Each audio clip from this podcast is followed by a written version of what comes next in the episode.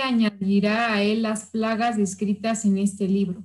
Y si uno quita palabras de este libro de profecía, Dios le quitará su parte del árbol de la vida y de la ciudad santa descritos en este libro. Y si alguno quitare de las palabras del libro de esta profecía, Dios quitará su parte del libro de la vida. ¿Te fijas qué tan importante es para el Señor su palabra. O sea, prácticamente aquí nuestro Señor nos está diciendo que es algo de vida o muerte, ¿sí? Y, no vida o muerte de, aquí, de este mundo terrenal, sino de vida o muerte eterna, ¿no? Entonces, para nuestro Dios es sumamente importante su palabra. Yo creo que debe de ser sumamente importante para ti y para mí. Bueno, pues va, después de esta introducción y un poquito el repaso de lo que, de lo que leíamos la semana pasada, eh, a este mensaje le, titulamos, le titulé Mentiras verdaderas, verdaderas mentiras, o como dice el capítulo 2 en su título, Falsos maestros, falsos maestros. Ahora, ¿por qué, te vuelvo a hacer la pregunta, ¿por qué es tan importante para nuestro Dios hablar, alertar, prevenirnos de los falsos maestros. De hecho, como te decía, nos habla Pedro, nos habla Judas y el mismo Señor Jesús nos previene de esto. De esto. Vamos a, a Mateo 7. Mateo 7. Abre tu Biblia. Vamos a estar navegando por varios pasajes de la Biblia. Los que ya son de casa saben que, nos gusta hacerlo así. Así que vamos a Mateo 7 del 15 al 20. Vamos a ver qué nos dice nuestro Señor Jesús de los falsos maestros. Dice ahí, guardaos de los falsos profetas que vienen a vosotros con vestidos de ovejas, pero que por dentro son lobos rapaces. Por sus frutos los conoceréis. ¿Acaso se recogen uvas de los espinos o higos de los abrojos? Así todo buen árbol da buenos frutos, pero el árbol malo da frutos malos. No puede el buen árbol dar malos frutos, ni el árbol malo dar frutos buenos. Todo árbol que no da buen fruto es cortado y echado en el fuego. Así que por sus frutos los conoceréis. Y déjame hacer una oración para continuar con este mensaje. Señor, Dios, como te pedimos hace un momento, necesitamos ser transformados por tu palabra, Señor. Hoy queremos reconocer, Señor, que tu palabra es la fuerza, la máxima fuerza de este universo, Señor, y por encima de este universo, Señor. Ayúdanos a, apropiarnos de tu palabra, a enamorarnos de tu palabra el día de hoy, Señor, y otra vez a ser transformados por ella, Dios. Hoy háblanos, Señor, que no sea que no sea yo, sino que sea tu palabra, que sea tu espíritu hablando directamente a nuestros corazones, Señor. Este es nuestro deseo, este es mi deseo en esta noche, Señor. Háblanos hoy, Padre, y transfórmanos hoy. En el nombre de Jesús oramos. Amén. Entonces pon un separador ahí en, Mateo, Mateo 7, porque vamos a regresar ahí a, a ese pasaje, es muy importante. ¿no? Entonces, desde el Antiguo Testamento y pasando por, los días de nuestro Señor Jesús, eh, nos han hablado, nos han prevenido de los falsos maestros. Vamos, pon tu separador ahí y regrésate a segunda de Pedro 2. En el versículo 1 dice Pedro así, voy a, voy a leerlo en NBLA. Pero se levantaron falsos profetas entre el pueblo, así como habrá también falsos maestros entre ustedes, los cuales encubiertamente introducirán herejías destructoras, negando incluso al Señor que los compró. Y vamos a empezar, vamos a desarrollar este mensaje, vamos a ver las características de estos falsos maestros. La verdad es que es muy extenso el, capítulo 2 como para desarrollarlo verso a verso, pero vamos a ver algunas cosas que me parecen muy importantes que, que nos apropiemos y que nos quedemos. ¿Qué dice ahí? Características de los falsos maestros. Dice, introducirán herejías destructoras, negando incluso al Señor que los compró.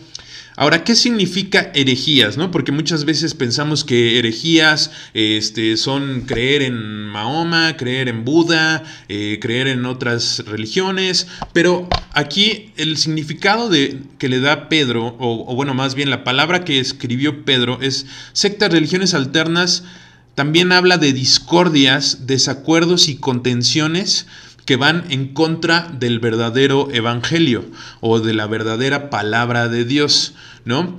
Ahora, si, leemos Mateo 7:15 y comparamos con este versículo, dice que vendrán vestidos de ovejas por dentro, pero, pero por dentro son lobos rapaces. Perdón, vendrán vestidos de ovejas, pero por dentro son lobos rapaces. ¿Eso qué, qué me da a entender? Que no precisamente un falso maestro va a venir a la iglesia y va a decir, eh, arriba Satanás y arriba los demonios y aquí Buda es el, es el bueno. No, la verdad es que estos falsos maestros van a tener toda la, toda la pinta de ser cristianos, ¿no? Tú, tú, es posible que engañen a los escogidos, es posible que nos engañen a nosotros mismos. Pueden estar hablando de Jesús, de la misma Biblia que tenemos tú y yo, pero en el fondo, en el fondo, como dice aquí nuestro Señor Jesús, por dentro son lobos rapaces que estarán negando la efectividad y el señorío de Cristo sobre sus vidas y sobre todo lo que existe. ¿Sí? Negando la eficacia de la acción redentora de Jesús y sus consecuencias para nuestra vida.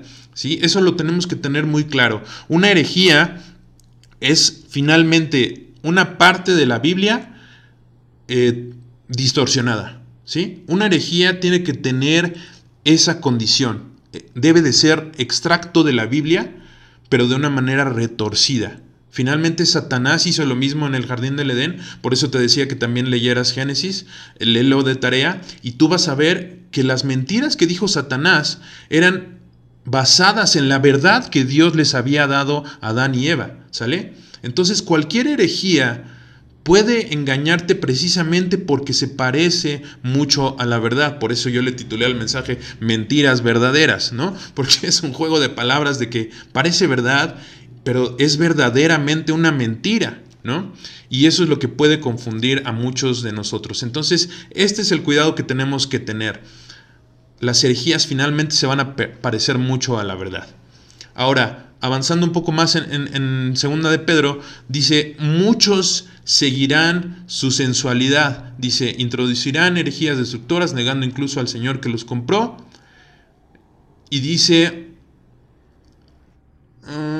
perdóname. Y muchos seguirán su sensualidad. O sea, a mí me hizo mucho ruido, me, impactó que dice muchos. y muchos nos habla de muchos, no de pocos, sino de muchos, ¿no? Y vayamos a Mateo 7, otra vez regrésate para comparar Mateo 7 con segunda de Pedro 2, y dice, por sus frutos los conoceréis. ¿Acaso se recogen uvas de los espinos o higos de los abrojos? Así todo buen árbol da buenos frutos, pero el árbol malo da frutos malos. ¿Eso qué me quiere decir? Que estos falsos maestros, sí van a dar frutos, ¿no? Muchas veces existe el, el argumento de que los falsos maestros no dan frutos, sus iglesias son pequeñitas. Y no es cierto. Segunda de Pedro, Pedro nos dice, muchos seguirán su sensualidad. y aquí yo hice una nota.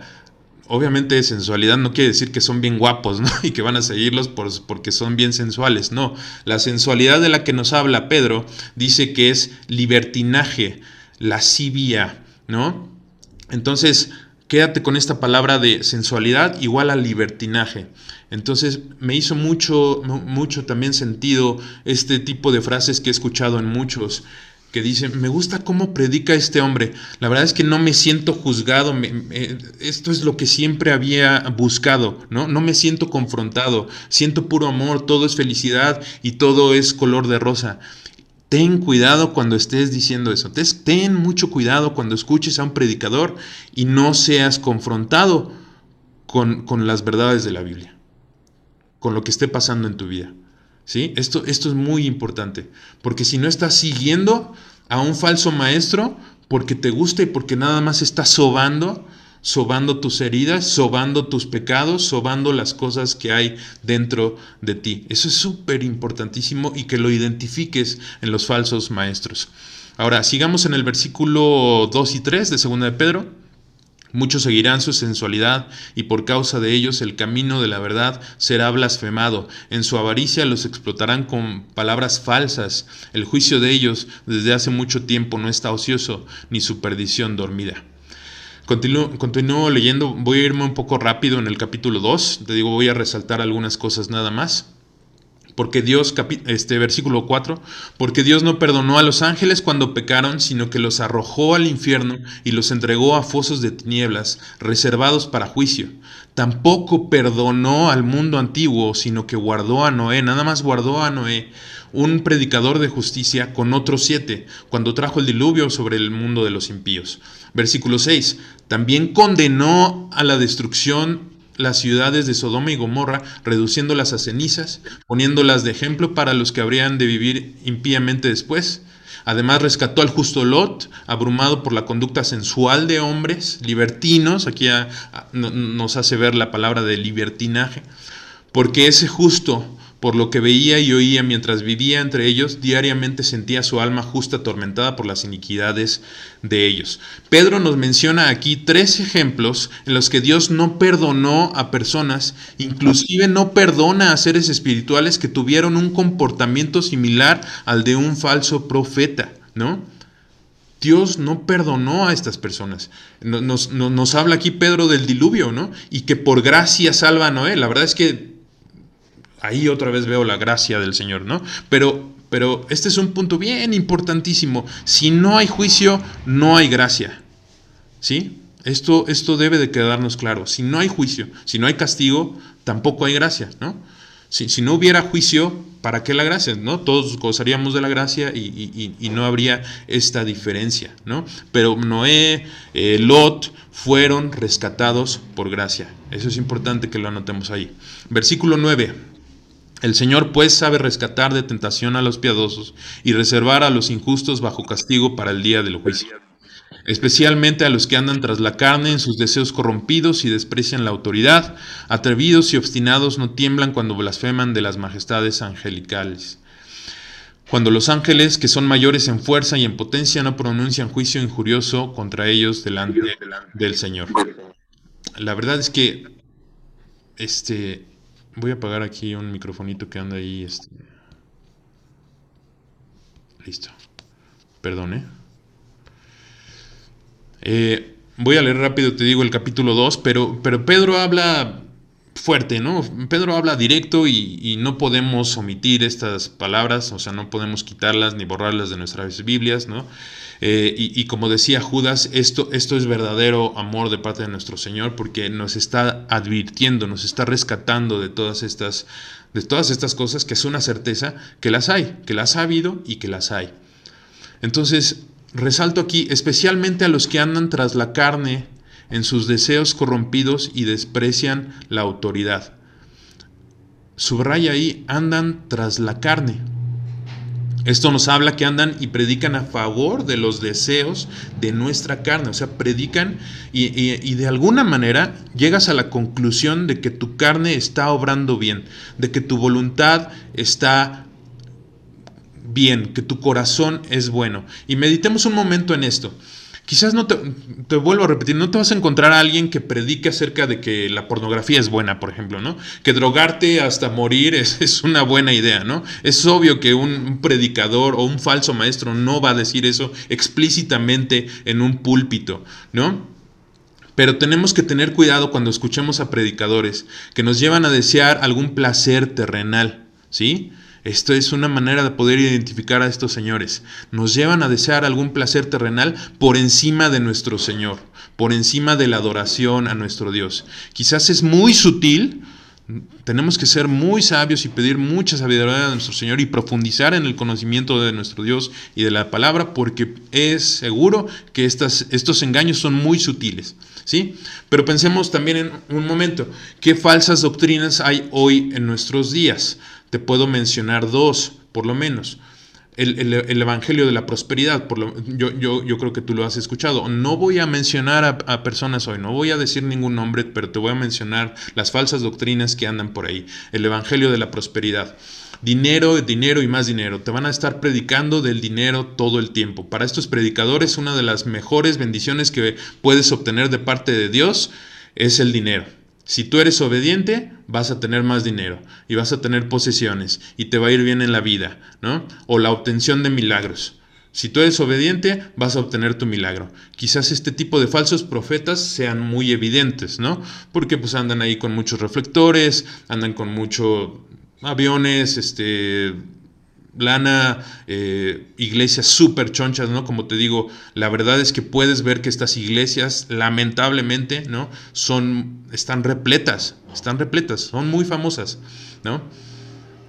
Pero ahora voy a, una segunda doctrina que está polulando por nuestras iglesias, que es el humanismo. ¿Qué tal el humanismo? Y vamos a desarrollar un poquito más aquí. Alguien decía por ahí, ¿no? La, teoría del yo, ¿no? La doctrina del yo. Y es precisamente esto. Tres características del humanismo, una, doctrina que, nos está, le está pegando duro al cristianismo. ¿no? Su énfasis es colocar al hombre en el centro del universo. El hombre, el yo, el sálvame, el ayúdame, el guárdame, el protégeme, el yo, yo, yo. El segunda característica del, del humanismo es que el hombre es bueno por naturaleza o que el corazón del hombre es bueno por naturaleza. Y esto te lo vas a encontrar en psicología, ¿no? O sea, esto no, no lo estoy inventando yo, lo puedes eh, encontrar en cualquier este, Wikipedia, en cualquier buscador. Una de las características del humanismo es el hombre es bueno por naturaleza y puede cambiar, y puede cambiar el mundo y puede salvarse a sí mismo, ¿no? No darán crédito, tercera, tercera característica del humanismo que ha invadido a la iglesia, no darán crédito o la totalidad del crédito al Evangelio y a la palabra de Dios. Te digo, es muy sutil, no te vas a encontrar obviamente la frase así explícita en una predicación, pero es muy sutil. Hoy podemos escuchar a muchos motivadores, conferencistas que una y otra vez van a apuntar todos los reflectores al hombre, ¿sí? Van a hablar más del hombre que de Cristo. Eh, yo, estoy leyendo un, libro maravilloso, ya se lo recomendé a varios de ustedes, que se llama Quiero cambiar, de Justin Burkholder. Ahorita se los anoto aquí en el chat, Quiero cambiar. Voy a hacer ahí un, paréntesis, está maravilloso. Pero Justin aborda este tema de que todos en algún momento del día, no de la vida, sino del día, queremos cambiar algo de nosotros mismos. O sea, te levantas, te ves en el espejo y dices, uf, necesito bajarle a los tamales, ¿no? Uf, necesito este, comprarme otro maquillaje porque este no me está funcionando. Eh, uf, eh, necesito un nuevo trabajo porque la verdad es que quiero cambiar de coche. Uy, este, la verdad es que estoy soltero y, bueno, pues no sé qué, puedo cambiar en mi personalidad, personalidad, para ya casarme, ¿no? Me voy a quedar, este, necesito cambiar algo en mí siempre queremos cambiar algo nosotros y estamos buscando todos los días cómo cambiarlo. Y, te vas a encontrar con miles de opciones, ¿no? Por ejemplo, maquillaje para mujeres, pues, ustedes saben, ¿no, chicas? ¿Cuántas opciones hay? Este, dietas, aquí mis nutriólogas pueden decirme cuántas dietas hay, ¿no? Para, para poder estar esculturalmente bello y estar como Megan Fox. Hace mucho que no sabemos de Megan Fox, pero es la primera que se me vino a la mente, ¿no? Este, y hay muchísimos falsos evangelios y cada uno de nosotros hemos caído en, esa, en ese engaño en el que cualquiera de estas cosas pueden traernos la felicidad, ¿no? Es más, podemos pensar que el casarnos, o sea, las cosas más piadosas del mundo pueden darnos esta felicidad que tanto estamos buscando. No, es que cuando yo llegue a ser pastor, no, es que cuando yo llegue a tener 50 mil este, congregantes en mi iglesia, ahí va, a estar la cúspide. No, este, cuando me case y tenga dos hijos hermosos eh, que vayan a la iglesia y que podamos compartir el devocional aquí, entonces voy a ser feliz perdóname hermano, pueden sonar a, los a las cosas más piadosas del mundo, pero aún así son falsos evangelios. No precisamente una distorsión del evangelio, pero es, pero es algo en lo cual tú pones tu esperanza y, y en lo cual te va a traer felicidad, ¿no? Entonces cuidado, cuidado cuando un falso maestro te garantice que tú al venir a, Cristo o tú al venir a Dios vas a obtener la felicidad por alguno de estos medios, ¿no? eh, no te va a apuntar al Evangelio, no te va a apuntar a que tú y yo estamos rotos y el único que puede solucionar esta rotura, esta ruptura en nuestro corazón es Cristo, ¿no? Tenías un problema de muerte, una relación rota, estábamos muertos en nuestra naturaleza humana y necesitábamos un Salvador y ese Salvador es Cristo, quien ahora transformará tu vida desde adentro y hacia afuera nunca desde afuera hacia adentro, ¿no? Porque todas las cosas que, te acabo de mencionar están afuera, ¿no? Pero Cristo, y yo, yo lo veía en, en la semana con este libro, Cristo es el único que puede transformar corazones. De todos los evangelios que puedas escuchar, Cristo es el único que puede transformar tu corazón, el único que puede transformar tu voluntad, el único que puede cambiar tus motivos, tus intenciones, es el único. Es el único evangelio que transforma desde adentro hacia afuera. Si te fijas en las otras religiones, es, es diferente. Así que un falso maestro no va a apuntar hacia Cristo y hacia el Evangelio, te va a apuntar a otras cosas, quizás te va a apuntar hacia, hacia que tú puedes, hacia que eh, debes de, cambiar tu actitud, hacia que debes de, decir todos los días, yo soy un campeón y todo lo puedo en Cristo que me fortalece. Eso, eso, es, una, eso es un versículo, ¿no? Y lo andamos predicando y es un falso Evangelio, ¿no? Porque el mismo versículo te lo dice, si no estás en Cristo, no vas a poder hacer absolutamente nada. Aparte de que es un versículo sacado totalmente de contexto, ¿no? Ya lo veíamos en Filipenses. ¿Vale? Entonces sigo acá eh, en el versículo 15, versículo 15 de segunda de Pedro. Abandonando el camino recto se han extraviado, siguiendo el camino de Balaam, el hijo de Beor, quien amó el pago de la iniquidad, pero fue reprendido por su transgresión, pues una muda bestia de carga, hablando con voz humana, reprimió la locura del profeta. Estos son manantiales sin agua, bruma impulsada por una tormenta, para quienes está reservada la oscuridad de las tinieblas.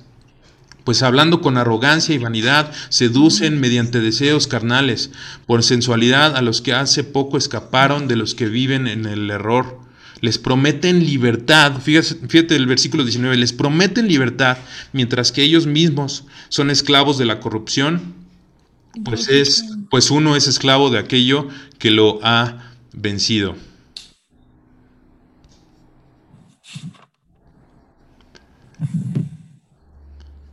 Ahí me ayudan con sus micrófonos, porfa.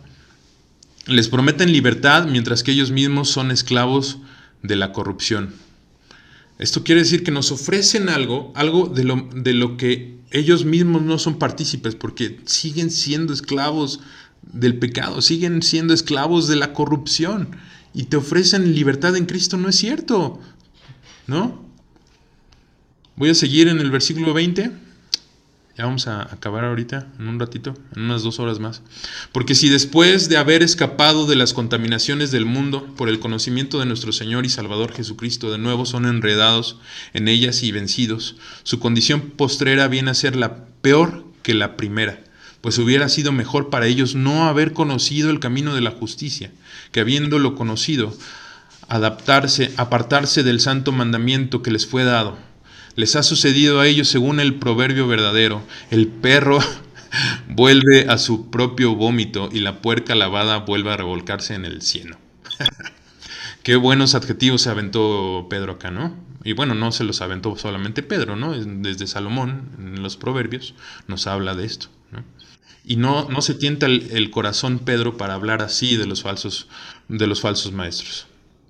En resumen, en resumen, vamos a ver las cualidades del falso maestro. ¿Sí? Anótalas por ahí si quieres anotarlas o alguien que me ayude. Alguien ayúdeme en el chat a anotarlas, ¿no? Número uno, hablarán la palabra de Dios distorsionada. Hablarán la palabra de Dios, sí, la van a hablar, sí, van a sacar sus Biblias, pero la van a distorsionar. Número dos, esto es bien importante, lo seguirán muchos. Lo seguirán muchos. Esa es una buena característica. Centrarán la conversación alrededor del hombre, alrededor de ti, alrededor de ellos. Número 3. Centrarán la conversación alrededor del hombre.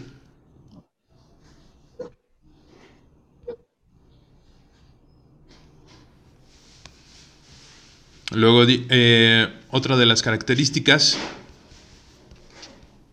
harán menos el poder del Evangelio. Harán menos el poder del Evangelio o quizás ni siquiera te lo mencionen. Y por último, prometerán una falsa libertad. ¿Esto qué es? ¿Esto, ¿Esto a qué me refiero con que prometerán una falsa libertad? Y es algo que te mencionaba hace un ratito. Tú vas a sentir que no necesitas tener un nuevo comportamiento. Tú vas a sentir que tu pecado está bien y que no hay nadie que te pueda decir lo contrario, ¿no? O sea, si, necesito cambiar algo en mí, pues bueno, ya será después. Pero yo ya me estoy congregando, ya soy cristiano. Y bueno, pues todo, todo está muy padre. Y conocí a unas personas bien buena ondas en Link, ¿no? y, y, ya está ahí, ¿no? Oye Jorge, pero, pero, pero son cristianos, tienen una iglesia padrísima con mucha gente, muy bendecida, hablan siempre de versículos bíblicos, tengo un estudio bíblico ahí, ¿no? Y, y todas estas características pueden estar ahí adentro, ¿no? Eh, yo, yo, platicaba con una persona muy especial de esto, ¿no? Y, le decía, pues tenemos a McDonald's, ¿no? O sea, McDonald's lo consume muchísimas personas. Yo creo que cada uno de nosotros podemos decir que hemos consumido una, hamburguesa de McDonald's, ¿no? ¿No es cierto? ¿No? no todos, hermano. No, no es cierto, es broma. Yo sé que sí, bro. O sea, la verdad es que McDonald's no es, no es bueno porque nos esté dando la mejor carne del mundo, ¿no? Tiene muchas otras cosas que complementan el concepto de McDonald's, ¿no? Las papas, aquí otra vez apelo a mis nutriólogas, ¿no? Díganme de qué están hechas esas papas, ¿no? de qué está hecha esa carne, ¿no? Y McDonald's es famosísimo y, y, tienen, bueno, ya, ya, ya no, creo que está decayendo y ahora hay otras cadenas más importantes que McDonald's, ¿no? Pero pero la verdad es que les fue muy bien en su época y tenían mucha lana y todos comprábamos nuestra cajita feliz y ahí estábamos y nuestros papás nos llevaban y vete a los juegos, ¿no? Estos cuates son como el McDonald's. Te están dando de comer, te están dando, te están dando chatarra, ¿no? Y me he encontrado con este argumento. He tenido algunas, algunas pláticas con, algunos hermanos queridos y me dicen, bueno, Jorge, sí, tranquilo, pero hay que ser amorosos, este, hay, que, hay que retener lo bueno y desechar lo malo, ¿no? Se avientan este versículo también fuera de contexto, ¿no? Retener lo bueno y desechar lo malo. Y, y la verdad es que yo me puse a pensar en este ejemplo también. ¿Cuántos de ustedes se echarían una, una sopa que, tuviera una mosca adentro, ¿no? O sea, oh, no, no, mi George, pues déjame sacar la mosca y me la sigo comiendo bien a gusto, ¿no? O, o, por ejemplo, yo pensé en una pizza, ¿no? Imagínate una pizza la más deliciosa que, te guste de, de, Little Caesars, no sé, de, de Cancinos, ¿no? Imagínate que, que rapan a una ratita y, desmoronan los pelitos de la ratita en, la pizza, ¿no? No, Jorge, este, déjame, le quito los pelitos y me la como súper a gusto. Perdón por los que están cenando y por los que me están haciendo unas caras de, asco impresionante. Pero exactamente, ¿no? O sea, como que de verdad, ese versículo fuera de contexto, de eso me habla, ¿no? Que me voy a comer una pizza que tiene pelos de, de, de, un animal, ¿no? O sea, jamás yo lo haría. ¿Por qué con la palabra podemos pensar, ¿no? Que nos pueden estar dando una sopa con una mosca y me la voy a tragar, que me la voy a comer. No es posible, no, no puedes hacer eso. Si hay algo de malo, si tú este, disiernes y, alguien te dice, oye, eso está contrario a la palabra, no, no, no, hay que desechar lo malo y retener lo bueno, no, nada. Eh, el versículo siguiente de este desechar lo malo y retener lo bueno dice, abstente de todo mal, ¿no? Aléjate de todo el mal, aléjate de esos falsos profetas, aléjate, ¿no? Entonces, en conclusión, ahora sí voy a acabar, pensé que me iba a tardar mucho más, pero la, conclusión eh, este, e, e, e, es, es muy importante que la veamos. Número uno, estas son las aplicaciones inmediatas a este, a este capítulo. ¿no? no fue tiempo perdido. La verdad es que esto es lo que el Señor nos quiere decir aquí. Debo de estar alerta ante los falsos maestros. Número uno, debo de estar alerta ante los falsos maestros. ¿Cómo identificarlos? Debes de profundizar en el conocimiento de la palabra. Otra vez volviendo al ejemplo de la, de la comida. Yo no sé cuántos de ustedes solamente tienen una comida a la semana. Imagínate que, estás trabajando en, en, Polanco, sé que varios de ustedes trabajan en Santa Fe, y la armarían con una hora de comida a la semana. Oye, este es el puesto, te vamos a dar 40 mil pesos al mes y tienes una hora de comida a la semana. ¿Aceptarías? yo no, o sea, yo diría, ¿cómo? ¿No? Si debo de tener mi comida todos los días, ¿no? Y, yo no sé por qué nosotros los cristianos nos conformamos con una hora de comida espiritual a la semana. No lo sé. No lo sé cómo le hacemos. O sea, y, queremos ir venciendo montañas y moviendo, trasladando el cielo a la tierra con una hora de comida a la semana. Es como pedirle a un niño del África que suba el Everest, ¿no? O sea, en hambre, con COVID, ¿no? Enfermo. Oye, eh, súbete el Everest, ¿no, niño? Por favor, porque ya comiste una vez a la semana. Es imposible. Es imposible que nuestro hombre espiritual, cada uno de nosotros, tiene, tiene un, un espíritu nuevo por parte del Señor. Y tiene que ser alimentado. ¿Y cómo vas a identificar a los falsos maestros? Pues alimentándote todos los días, profundizando en el conocimiento de la palabra. Eh, como te decía, aun si este falso maestro te habla de fe o una conducta moral intachable, debes de realizar esta pregunta. Y, te doy un, tip muy fácil que, nos han dado eh, ahí en unos cursos de predicación expositiva, ¿no? Si esa predicación que estás escuchando la puede escuchar un rabino judío y sale, sale asintiendo con la cabeza así de, mm, muy bien, me pareció excelente esta predicación. Si un rabino judío puede estar de acuerdo contigo y la predicación de tu falso maestro, ten mucho cuidado. Huye, nos dicen, huye, no prediques, ¿no? A nosotros nos dicen, ni prediques. Si, si un rabino puede estar de acuerdo con tu predicación, deja de predicar porque no estás predicando a Cristo, ¿no? Obviamente no estás predicando la salvación, el evangelio, el verdadero evangelio, ¿no? La, yo veía esto, la predicación de la palabra no es hablar sobre excelentes reglas morales o una excelente conducta moral. La predicación de la palabra debe centrarse en el poder del evangelio siempre debes de centrarte y, tú mismo debes de predicarte todos los días el Evangelio, debes de recordarlo en la mañana, en la tarde, en la noche como una comida espiritual, así como, como desayunas tus tamalitos, como comes tu, tu, ensalada y como cenas tu sandwichito, así mismo debes de cenar, comer y desayunar el Evangelio. Y número dos, y esta es con la que el Señor me confrontó más y ojalá también te puedas confrontar, tú te puedas estrellar ahí en la pared, debo de cuestionarme si yo no estoy siendo un falso maestro o un falso profeta. Debo de cuestionarme yo. De verdad el Señor me confrontó y hice, hice, esa misma cara. Les, o sea, yo puedo estar siendo un falso maestro. ¿Por qué? Finalmente el significado de profeta es, es predicador, es un mensajero, alguien que enseña una doctrina. Yo me puse a analizar Quizás yo he estado enseñando con, mi boca una cosa y practicando en mi vida otra cosa, ¿no? Y dije, no manches, no, no puede ser, Señor, líbrame, líbrame de yo estar predicando tu palabra y por detrás estar viviendo otra cosa, ¿no? Líbrame de eso, Señor, perdóname. Y, y mira, cada uno de nosotros en algún momento de la vida tenemos que decir, pues yo soy cristiano, ¿no? Yo, yo, te puedo decir de qué trata el cristianismo.